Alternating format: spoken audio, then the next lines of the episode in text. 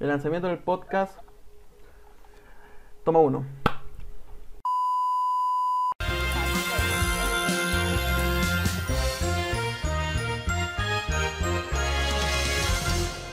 Bienvenidos y bienvenidas a nuestra serie de podcast Steam Club. Mi nombre es Fiorella y hoy, junto a Joaquín, continuamos en este espacio de difusión para compartir información del maravilloso mundo de las ciencias. Así es, Fiorella. ¿Cómo están? En esta ocasión vamos a cambiar un poco la introducción a este tema. Vamos a recordar que hace ya algunos años, en específico en 1996, 5 de julio en realidad, eh, nació en el Instituto Rosalind de Escocia el primer animal clonado. Como recordarán algunos, aquellos que no recuerdan, eh, fue la oveja.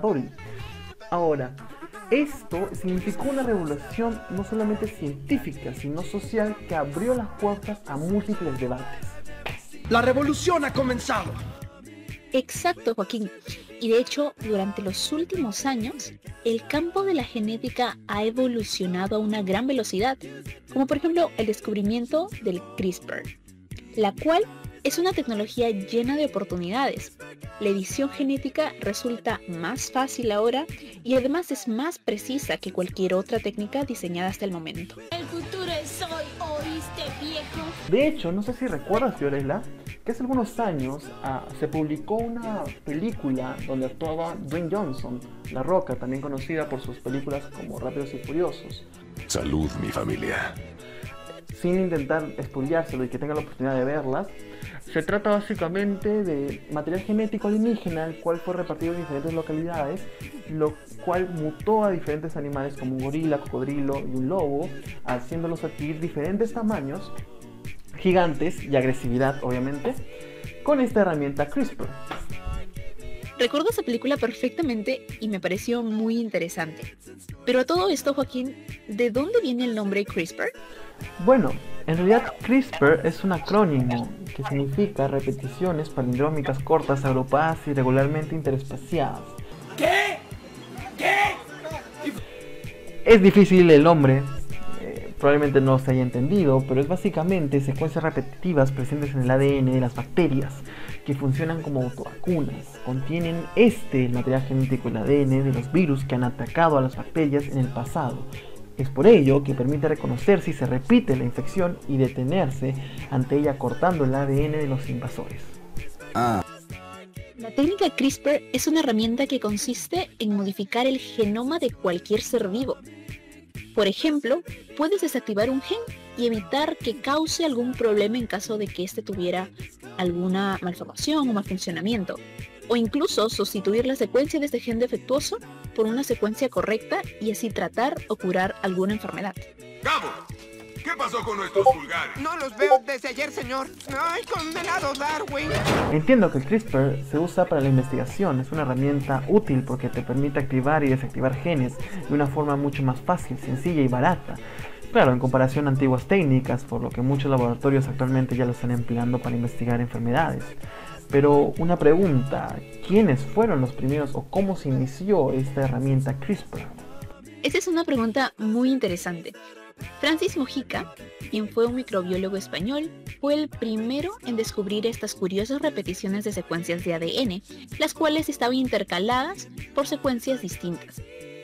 Estas fueron halladas en una arqueobacteria llamada Alopherax mediterranei. Como ya verán es un nombre algo complicado de pronunciar. Sus resultados fueron publicados en un artículo científico en 1993 y por primera vez se inventó y se propuso el acrónimo CRISPR en noviembre de 2001. En el año 2012, por otro lado, Jennifer Doudna, quien fue una bioquímica estadounidense, junto a Emmanuel Carpentier, microbióloga y bioquímica francesa, realizaron uno de los descubrimientos más ingeniosos de la tecnología genética, una herramienta con la que se puede editar de forma sencilla y barata el ADN.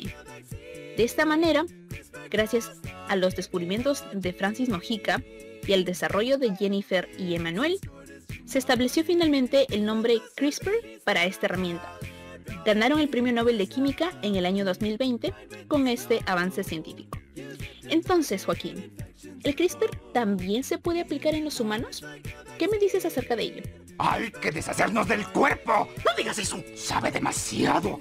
También se está empezando a aplicar en los humanos en Estados Unidos y en China. Han realizado ensayos clínicos usando CRISPR para intentar tratar diversos tipos de cáncer. También se cree que en el futuro CRISPR puede ser utilizado para modificar los óvulos o los espermatozoides. Ello, en teoría, permitiría eliminar posibles enfermedades hereditarias que porten padre o madre.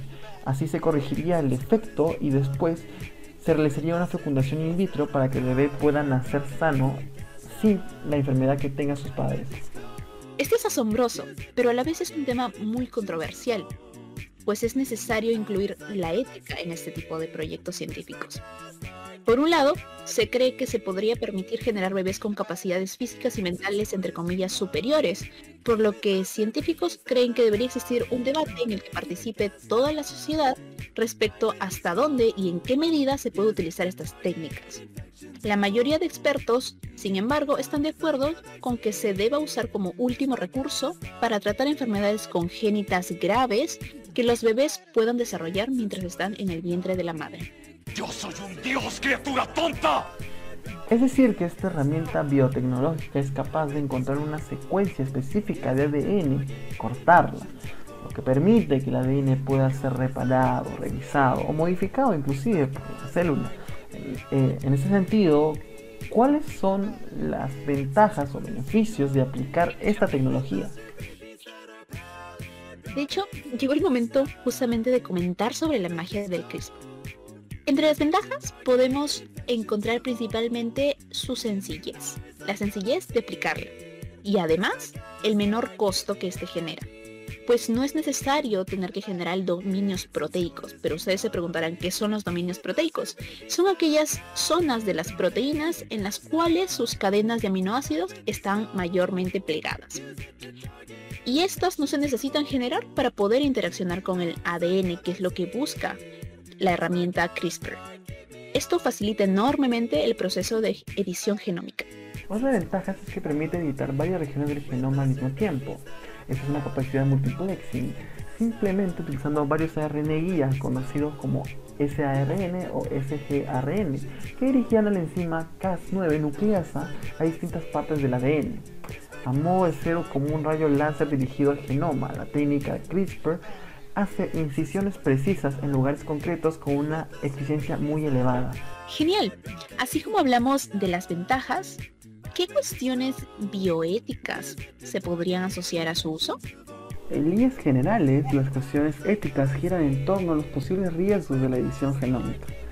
Es por esto que esta práctica implica una correcta regulación bioética para poder tratar de manera respetuosa la vida humana y toda la biodiversidad de todo el planeta. Indudablemente, el uso de las herramientas de modificación genética deben regularse correctamente si queremos evitar un daño irreversible en los ecosistemas. No obstante, haciendo hincapié en un correcto manejo de edición genética, ¿qué aplicaciones tiene la tecnología CRISPR? Por ejemplo, en el caso de la medicina, gracias a la tecnología CRISPR se podrá desarrollar una, la terapia génica en la que se identifican los genes responsables de alteraciones genéticas y de esta manera reemplazarlos, corregirlos o eliminarlos en el paciente, permitiendo el tratamiento y prevención de las enfermedades, por ejemplo, hereditarias. Sus aplicaciones concretas se encuentran en estudios de procesos cancerígenos, enfermedades neurológicas como el Parkinson o el Alzheimer, o enfermedades heredadas como la fibrosis quística y la anemia. Me causa mucha gracia porque es contigo con quien tengo más bloopers. porque con los otros compañeros eh, me pasa menos. El hecho de, de tener errores y eso. Es genial. Ya, vale. Además, en cuanto al ámbito de la agricultura, son muchas las aplicaciones que se están pensando para la tecnología CRISPR ya que del mismo modo que con enfermedades genéticas en humanos, se puede utilizar en plantas y animales para tratar y atacar enfermedades que afectan a estos. Además, se puede mejorarlos para poder aumentar la producción y así beneficiar el consumo de las personas. Concreto, con la mejora genética se puede reducir el uso de productos químicos como los fertilizantes y fitosanitarios usados en la agricultura que le hacen tanto daño al medio ambiente y además evitar el uso de medicamentos para tratar enfermedades en los ganados. Gracias por la valiosa información, Fela. Sin duda, todo lo compartido hoy nos invita a reflexionar sobre cómo la tecnología CRISPR puede ayudar a configurar cómo será el futuro de la humanidad. Exacto, Joaquín. Tal como lo señala Mark Fisherman, Fisherman, otra vez, 3, 2, 1, va. Exacto, Joaquín. Tal como lo señala Mark Fishman, presidente de los institutos Novartis de investigación biomédica, la tecnología CRISPR podría abrir una nueva rama en la medicina y otras áreas de la ciencia, modificando los genomas para evitar o curar enfermedades. Sin embargo, todavía queda mucho para aprender y explorar. El avance de la ciencia es increíble. Con la secuenciación del genoma humano aprendimos el código con el que está programado nuestro cuerpo y ahora gracias al CRISPR contamos con las herramientas necesarias para editar este código con sencillez y rapidez. Hoy por hoy las ciencias de la salud y la biología han comenzado a funcionar bajo los mismos principios que las tecnologías de la información y gracias a ello están empezando a evolucionar de la misma forma que programamos los ordenadores y el software y dar soluciones de diferentes problemas que aquejan a la humanidad en pleno siglo XXI. Con este mensaje llegamos al final de este episodio. Joaquín y Fiorella se despiden hasta una próxima oportunidad.